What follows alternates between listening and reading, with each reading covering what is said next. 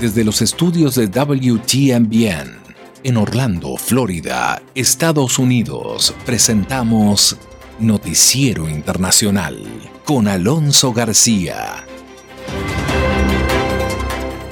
Hoy es martes, martes 3 de agosto del 2021 y una vez más agradezco la oportunidad que me da de traer los hechos más relevantes de Estados Unidos, América Latina y el mundo.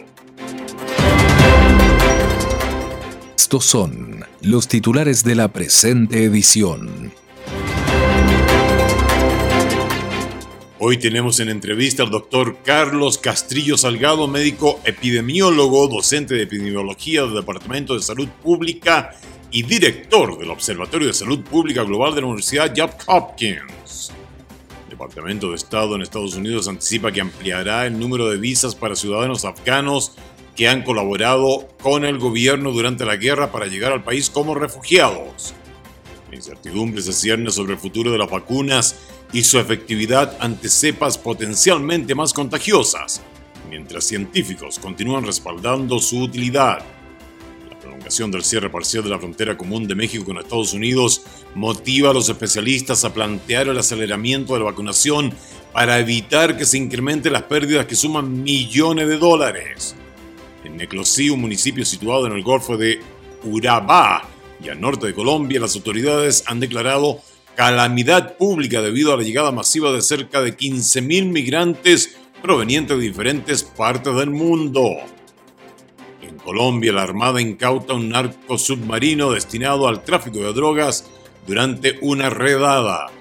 Venezuela se encuentra a la expectativa ante la posibilidad de que el gobierno anuncie en este país una nueva reconversión monetaria. El gobierno y el Congreso de Estados Unidos continúan siguiendo de cerca la situación en Cuba y fuera de las sanciones anunciadas la semana pasada, hay otras acciones que se tomarán. La empresa israelí que utiliza el programa Pegasus continúa bajo críticas por usar la tecnología para espiar a periodistas y disidentes. Autoridades de salud en Estados Unidos alertan sobre el avance de la variante Delta del COVID-19 e insisten que la vacunación es la clave para evitar la propagación. En Perú, manifestantes protestan en Lima contra el nombramiento de miembros del nuevo gobierno de Pedro Castillo. Todo esto acá en Noticiero Internacional. Estamos presentando Noticiero Internacional. Un recorrido por los hechos que son noticia en Estados Unidos, América Latina y el mundo, con la conducción de Alonso García. Vamos con el desarrollo de las noticias. El Departamento de Estado anticipa que ampliará el número de visas para ciudadanos afganos que colaboraron con Estados Unidos durante la guerra para llegar al país como refugiados. La información con Héctor Contreras. Mientras el retiro de tropas estadounidenses de Afganistán continúa, el Departamento de Estado de Estados Unidos anticipa aumentar la lista de afganos que pueden pedir asilo en el país y se espera incluir a empleados actuales y pasados de agencias de ayuda y desarrollo con sede en Estados Unidos, otros grupos de asistencia que reciben financiamiento estadounidense y comunicadores. La medida se toma frente al aumento de la violencia de los talibanes hacia ciudadanos afganos que han servido a Estados Unidos en estos casi 20 años de combate, y se espera que se pueda cumplir antes de que se complete la retirada militar de las fuerzas estadounidenses de Afganistán. Además, la medida incluirá a actuales y ex empleados del gobierno estadounidense y de la Organización del Tratado del Atlántico Norte, la OTAN, que no cumplan con los criterios específicos de algunos de los programas vigentes, lo que permitirá que miles de afganos y sus familias inmediatas sean reubicados en Estados Unidos como refugiados. Sin embargo, el Departamento de Estado aclaró que el objetivo sigue siendo el de un Afganistán seguro y pacífico, pero ante el aumento de la violencia talibán se trabaja para esta reubicación, aunque no hay una cifra exacta de personas que serían cobijados bajo esta medida. El gobierno de Estados Unidos crea una categoría llamada Prioridad 2, que está dirigida a personas nacidas en Afganistán que hacen parte del programa Admisiones de Refugiados de Estados Unidos, el cual incluye a ciudadanos afganos que han tenido alguna afiliación con Estados Unidos, pero que no pueden aplicar a una visa especial de inmigrante porque no trabajaron con el gobierno estadounidense directamente o el tiempo de trabajo no fue el suficiente. La incertidumbre se cierne sobre el futuro de las vacunas y su efectividad ante cepas potencialmente más contagiosas, mientras los científicos continúan respaldando su utilidad. Nos informa Judith Martín. Virólogos y epidemiólogos británicos advirtieron acerca de la elevada probabilidad de que la protección que ofrecen las vacunas contra el COVID-19 y la enfermedad potencialmente grave disminuya con el tiempo y pronostican que las campañas de vacunación continuarán activas aún en los próximos años. Los expertos sanitarios aseguraron desconocer la frecuencia exacta requerida para proteger a los más vulnerables mediante futuras vacunaciones. Sin embargo, algunos países ya han confirmado la puesta en marcha de una tercera ronda de vacunaciones, como es el caso de Israel, que se convierte en nación pionera al ofrecer una tercera dosis de la vacuna Pfizer BioNTech contra el COVID-19 a las personas mayores de 60 años. Mientras tanto, la propagación de la altamente contagiosa variante Delta y ya predominante en muchos países supone una amenaza para la salud global del planeta y muchos se cuestionan si las vacunas protegen ante esta modificación del virus y pese a que algunos expertos aseguran que todavía es pronto para llegar a una conclusión científica, autoridades sanitarias israelíes confirmaron hasta en dos ocasiones un descenso de la eficacia de la vacuna contra la infección. Del mismo modo, en un informe independiente al gobierno británico, científicos aseguraron que existía una posibilidad realista de que pudieran surgir nuevas cepas que evadieran la inmunidad de las vacunas actuales o que incluso derivaran en una enfermedad grave más generalizada. A pesar de los posibles panoramas que se plantean en el horizonte, personal médico de todo el planeta coincide en que ante la situación actual, la mejor forma de protegerse contra el COVID-19 es con los antídotos y continúan animando a la población a vacunarse en cuanto tengan la oportunidad. Vamos ahora a la entrevista realizada al doctor Carlos Castrillo Salgado, quien es médico epidemiólogo, docente de epidemiología del Departamento de Salud Pública y director del Observatorio de Salud Pública Global de la Universidad Johns Hopkins. Primero, la variante Delta es una variante bastante agresiva y tiene consideraciones que probablemente es importante conocer, que son tres aspectos muy críticos. La primera consideración es que esta variante genera más inóculo y virus, es decir, que la variante normal produce un porcentaje de virus, pero esta e, es, exagerada. También es fundamental reconocer que el periodo de contagiosidad de Delta es altísimo. Por ejemplo, el periodo máximo de contagio de la variante alfa o la usual son 7 días, mientras que la variante Delta son 20 días. Entonces estamos viendo tres veces más el periodo infectante. Y luego lo que se han observado también es que esta variante es muy efectiva, muy eficaz en penetrar a las células humanas. Entonces eso hace que estas tres características la hacen que sea una variante de gran interés y de hecho de preocupación para el CDC, pero también para la OMS. Doctor, precisamente cuando los CDC y las indicaciones por, parte de los científicos eh, dijeron que las personas vacunadas no necesitaban usar mascarilla. ¿Por qué ahora es necesario que las personas vacunadas usen mascarilla nuevamente si están vacunadas? Si ese era el propósito de vacunarse para poder eventualmente regresar a una normalidad. Pues en realidad eh, lo que está pasando, recuerde, es que aquellas personas que están eh, parcialmente vacunadas perciben que ellos están vacunadas y en realidad son millones de personas que están parcialmente vacunadas. Esto es importante que se conozca porque se dice, bueno, si nos habían dicho que aquellos vacunados no necesitan utilizar la protección de la mascarilla. Se ha visto que en muchos casos se han infectado aquellos que han recibido una primera dosis y por tanto su aparato inmunológico no está completamente protegido. Y el otro es considerando el porcentaje tan elevado de la población que no está vacunada, en algunos lugares de los Estados Unidos es más del 60% de la población. En promedio estamos pensando que el porcentaje está más o menos cercano al 60 en general, pero eso no significa que en muchos lugares la protección solo está en el 20 o 30%. ¿Qué significa esto?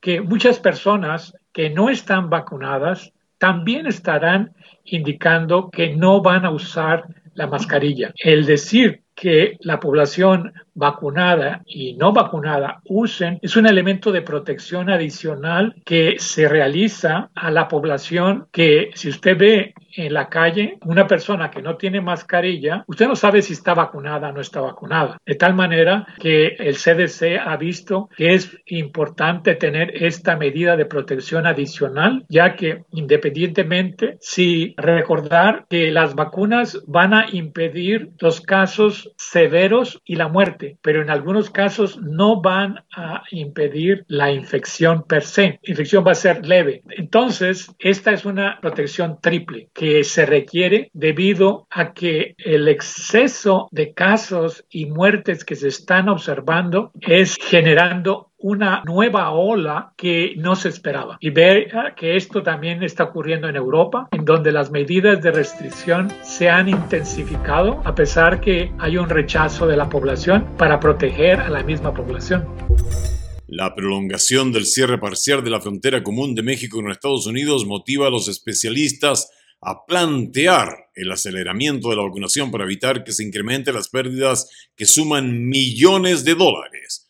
Desde Ciudad de México informa Sara Paulo. Las restricciones para viajes no esenciales en la frontera común México-Estados Unidos han provocado pérdidas económicas de aproximadamente 55.364 millones de dólares. De acuerdo con un estudio realizado por el Laboratorio de Análisis en Comercio, Economía y Negocios, el impacto por la suspensión de lo que se conoce como turismo de consumo transfronterizo afecta a 48 condados estadounidenses y a los 94 municipios mexicanos. Según el trabajo de campo realizado por los investigadores, la decisión de autoridades de Estados Unidos de no reabrir la frontera con México implicaría que se van a dejar de percibir del 22 de julio al 21 de agosto 2.573 millones de dólares más Ignacio Martínez, profesor investigador del Centro de Relaciones Internacionales de la Universidad Nacional Autónoma de México, consideró que el gobierno mexicano debe acelerar el programa de vacunación en la frontera con el fin de una pronta reapertura,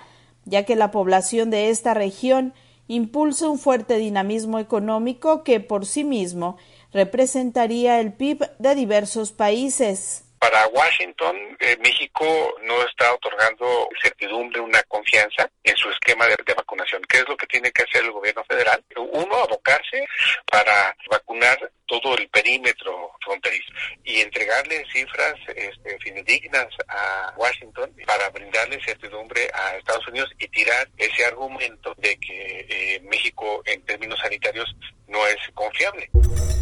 Nos vamos a Colombia, en Neclosí, un municipio situado en el Golfo de Urabá y al norte de Colombia. Las autoridades han declarado calamidad pública debido a la llegada masiva de cerca de 15.000 migrantes provenientes de diferentes partes del mundo. Todos comparten un mismo objetivo, llegar a Estados Unidos. En su mayoría son migrantes africanos y haitianos que residían en Chile y ahora buscan nuevos horizontes para ellos y sus familias. En medio de la masiva llegada, las restricciones por las condiciones climáticas y por el escaso transporte marítimo, estos migrantes están varados a la espera de un boleto para abordar las lanchas que los llevarán hasta Capurganá, municipio fronterizo con Panamá y entrada a la peligrosa selva del Tapón de Darién. Las autoridades locales están solicitando al gobierno del presidente Iván Duque una pronta intervención para mitigar los impactos de una inminente crisis que ya provocó el colapso de los servicios públicos, al igual que el desabastecimiento de comida y medicamentos. Necrosí, este municipio, enfrenta esta emergencia por la presencia de este alto número de migrantes que no logran continuar su camino hacia Panamá. Desde la frontera colombo-panameña tenemos el informe del enviado especial Jair Díaz. Es dramática la situación que vive Necoclí con la aglomeración de más de 10.000 migrantes cubanos, haitianos, africanos y asiáticos. Las condiciones meteorológicas y la operación de una sola empresa de transporte marítimo que no da abasto han impedido la salida de estos forasteros que desean cruzar la peligrosa selva del tapón del Darién y conseguir llegar a Panamá. Hablamos con algunos de ellos pero uno ya que, que llevo como más de 11, 12, 13, 15 días nomás sin poder comprarle un ticket, hermano. No sé qué, qué, qué, qué es lo que está pasando, mi hermano. Ellos se venden los tiquetes a los hoteles para comprar a los hoteles. ¿Cuánto comprar a los hoteles? Tiene que pagar 15 dólares diario. De verdad, en mi caso, si me acabo la plata, estoy viendo qué hago en los próximos días, si voy a quedarme aquí en, en la playa. El ministro de Defensa de Colombia, Diego Molano, visitó esta zona ubicada en el Golfo del Urabá antioqueño y señaló que trabajan en un plan de contingencia para superar la crisis humanitaria y sanitaria que ya presenta Necoclí. Se permitirá la prestación del servicio de transporte marítimo no solo a la empresa que actualmente opera en Necoclí, que agradecemos sus servicios, pero también a las empresas de turbo que podrán comenzar a prestar ese servicio con su registro previo. Diariamente llegan alrededor de 800 a 1000 migrantes, lo que ha llevado al municipio a decretar calamidad pública, ya que no cuentan ni con un servicio de agua potable. Continuando en Colombia, la Armada incauta un narco submarino destinado al tráfico de drogas. Imágenes publicadas ayer lunes por la Armada de Colombia mostraban un semisumergible destinado al tráfico de drogas que fue interceptado el fin de semana pasado en Tumaco. El artefacto naval, presuntamente perteneciente al grupo armado Bloque Occidental Alfonso Cano, contaba con capacidad para transportar más de dos toneladas de estupefacientes. En el momento de su intercepción, el submarino se encontraba listo para ser cargado con narcóticos antes de ser utilizado por la organización criminal para el tráfico de los mismos hacia otros países de la región. Y en Venezuela se encuentra la expectativa, este país, ante la posibilidad de que el gobierno anuncie en este mes una nueva reconversión monetaria. Desde Caracas informa Carolina Alcalde. Si bien hasta la fecha el Banco Central de Venezuela no ha divulgado información oficial sobre la implementación de una reconversión monetaria, en las calles del país los ciudadanos empiezan a debatir la posibilidad de que pronto comience a circular un nuevo cono monetario, algo que ya ha ocurrido en dos ocasiones. Para muchos expertos, una tercera vez es inminente. En conversación con La Voz de América, el economista Jesús Cacique explica que es muy factible que ocurra una tercera reconversión monetaria debido a que actualmente los cómputos son inmanejables. Cantidad de cero ya esto es manejable para las máquinas fiscales y se requiere se requiere establecer una, una reconversión monetaria, pero una decisión del, del gobierno central. Eh, hay una gran incógnita, no sé cuántos ceros le van a quitar a, a, la moneda, pero lo más factible es que sean seis ceros. El economista y miembro del Observatorio Venezolano de Finanzas, José Guerra, sostiene que las reconversiones monetarias que han ocurrido en Venezuela se han implementado para facilitar las transacciones, pero al ocurrir sin programas económicos coherentes, advierte que de persistir la inflación, los nuevos billetes volverían a perder su valor, pues no se ataca el problema de fondo. Habrá que esperar para hacer otra reconversión monetaria de seguir con esta política. Por tanto, el destino de la tercera reconversión monetaria de persistir la inflación va a ser el mismo de las dos reconversiones anteriores. Este mes Venezuela cumple 43 meses en hiperinflación y expertos coinciden en que va rumbo a convertirse en el país con la hiperinflación más larga de la historia. Gobierno y Congreso de Estados Unidos continúan siguiendo de cerca la situación en Cuba y fuera de las sanciones anunciadas la semana pasada, hay otras acciones que se toman. El informe con Judith Martín Rodríguez. Estados Unidos persiste en su apoyo a los cubanos que protestan en Cuba en movilizaciones que se iniciaron el 11 de julio y que se acallaron en gran medida por las limitaciones que sufren por el controlado acceso al Internet. Y mientras el gobierno del presidente Joe Biden anunció nuevas sanciones contra la Policía Nacional Revolucionaria en Cuba y sus dos principales directivos, Oscar Calleja y Eddie Sierra, por las represiones ejercidas en esas protestas y advierte que estas acciones forman parte del conjunto de medidas tomadas por la administración Biden, y fue el propio mandatario el que las destacó. Escuchamos sus voces y escuchamos los gritos de libertad procedentes de la isla y estamos responsabilizando al régimen y vamos a sancionar a las personas que cometan los abusos del régimen. Al mismo tiempo, estamos aumentando el apoyo directo al pueblo cubano al aprovechar todas las opciones disponibles para proporcionar acceso a Internet y ayudar al pueblo cubano a eludir la censura impuesta obligatoriamente. El presidente Biden hizo estas afirmaciones en la Casa Blanca mientras se reunía con líderes de la comunidad cubana, legisladores demócratas como el senador por Nueva York Gregory Mix, además de otros asistentes, entre los que estaba el artista Yotuel Romero, uno de los autores de la canción Patria y Vida, convertida en el himno de los manifestantes. A la cita también acudió el exalcalde de Miami, Manny Díaz, y al salir de la Casa Blanca brindó detalles en declaraciones exclusivas a La Voz de América están llegando a conclusiones sobre el tema del Internet. Dijo como 15 veces en la reunión, habló de que es necesario que se oiga a, la, a las personas en, Cuba, que tengan oportunidad de, de, expresar su mensaje al mundo entero. Obviamente en estos momentos no puede y que esa es una prioridad principal de, de, de una meta del personal.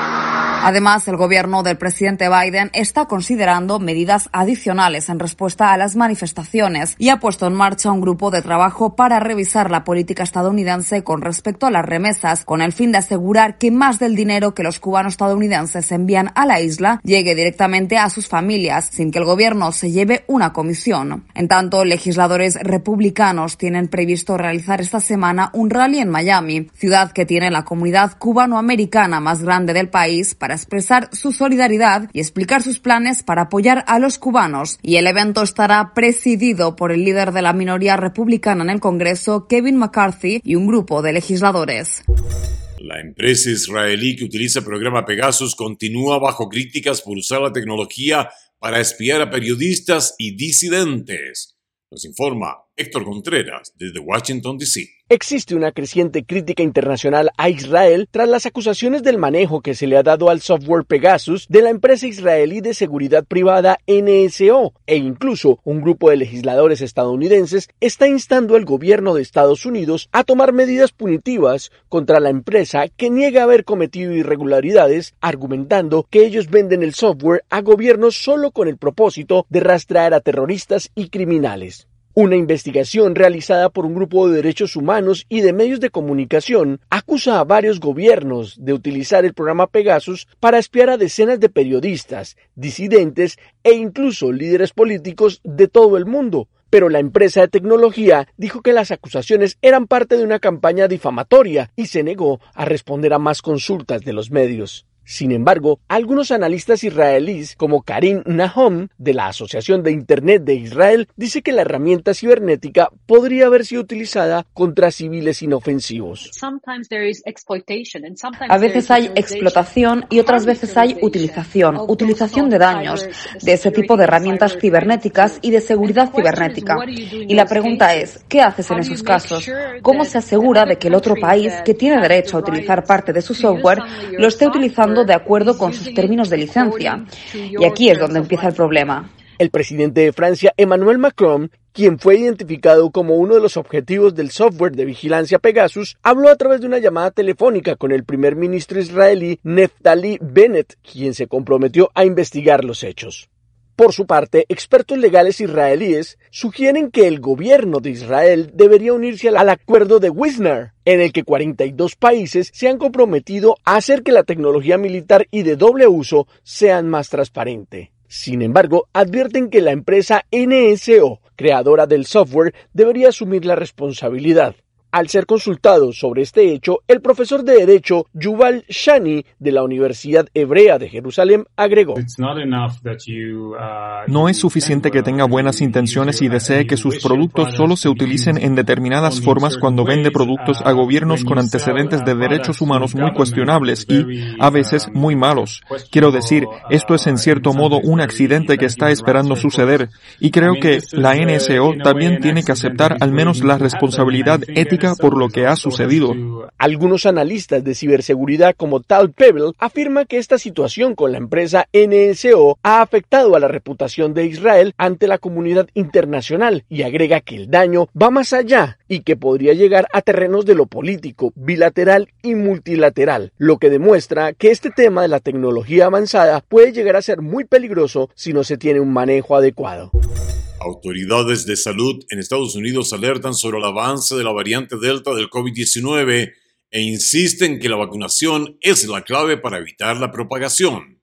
Los detalles Las principales autoridades del área de salud en Estados Unidos descartan la posibilidad de un nuevo cierre de actividades comerciales y económicas en el país debido al avance de la variante Delta del COVID-19, que ha provocado un significativo aumento de casos de contagio y fallecimientos en todo el país, aunque este fin de semana el número de personas vacunadas se incrementó atendiendo llamados desde múltiples sectores. El doctor Anthony Fauci, principal asesor de la Casa Blanca y el máximo experto en enfermedades infecciosas de Estados Unidos, compareció el domingo en el programa This Week de la cadena informativa de la cadena informativa ABC, destacando que la situación en torno al virus empeorará si tanta gente sigue negándose a vacunarse. Y esto, dijo, nos provocará más dolor y sufrimiento en el futuro. Y añadió, No creo que vayamos a ver un cierre. Creo que tenemos suficiente porcentaje de personas en el país que no son suficientes para aplastar el brote, pero creo que lo suficiente como para no permitirnos entrar en la situación en la que estábamos el invierno pasado. Pero las cosas se van a poner peor. Fauci insistió en criticar a quienes defienden la decisión de vacunarse, enfatizando en que es un tema de libertad personal, advirtiendo que pueden ser víctimas del contagio, pero al mismo tiempo permitir que la enfermedad se propague y no haya un punto final para la pandemia. Tenemos 100 millones de personas en este país que son elegibles para vacunarse y no lo hacen, dijo, mientras recordó que el número promedio de casos nuevos reportados cada día casi se ha duplicado en las últimas dos semanas. La Florida vida nuevamente se ha convertido en el epicentro de la pandemia y muchos estados están tomando nuevamente medidas de restricción. La doctora Rochelle Walensky, directora de los Centros para el Control y Prevención de Enfermedades, destacó que el avance de la variante Delta no era algo que se esperaba.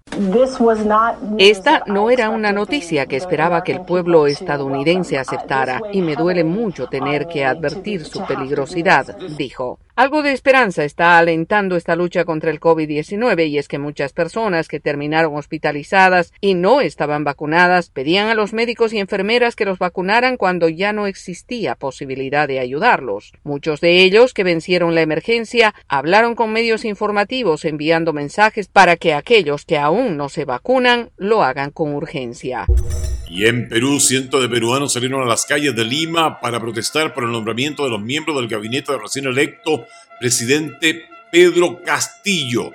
En especial protestaron el nombramiento de Guido Bellido, el nuevo presidente del Consejo de Ministros, que ha sido investigado por presunta instigación al terrorismo, después de que en una entrevista se mostrara supuestamente favorable a Sendero Luminoso, grupo guerrillero comunista revolucionario peruano. No podemos ni debemos permitir que Perú se convierta en una colonia de Venezuela, Cuba o la China comunista. Esta es una lucha contra el terrorismo y todo el mundo debe alinearse con nosotros, señalaron los manifestantes. Durante el encuentro, los manifestantes mismos se pararon frente a la sede del Comando Conjunto de las Fuerzas Armadas del Perú, ondeando banderas peruanas y mostrando pancartas denunciando la nueva administración electa. Vamos ahora a la nota económica con Leonardo Bonet. El crecimiento del sector manufacturero estadounidense se desaceleró por segundo mes consecutivo en julio en medio de problemas continuos en la cadena de suministros. El Instituto de Gestión de Suministros, un grupo comercial de gerentes de compras, dio a conocer que su índice de actividad manufacturera se redujo en 1.1% a una lectura de 59,5. El índice también se desaceleró en junio cayendo a 60.6, mientras que en mayo registró una lectura de 61. Cualquier lectura por encima de 50 indica crecimiento en el sector manufacturero. Julio fue el decimocuarto mes consecutivo en que la fabricación ha aumentado después de contraerse en abril de 2020, cuando el coronavirus provocó cierres comerciales en todo el país. Sin embargo, la lectura de julio mostró un crecimiento más lento en nuevos pedidos y producción los fabricantes han luchado en los últimos meses con los cuellos de botella de la cadena de suministros que le han dificultado la obtención de chips de computadora y otros componentes necesarios para sus productos. No obstante, hay algunas señales alentadoras en el informe de julio que sugieren que los diversos problemas laborales y de la cadena de suministros están comenzando a disminuir. Por un lado, el índice de empleo mejoró bruscamente en el informe de julio y ahora está de vuelta en territorio de crecimiento.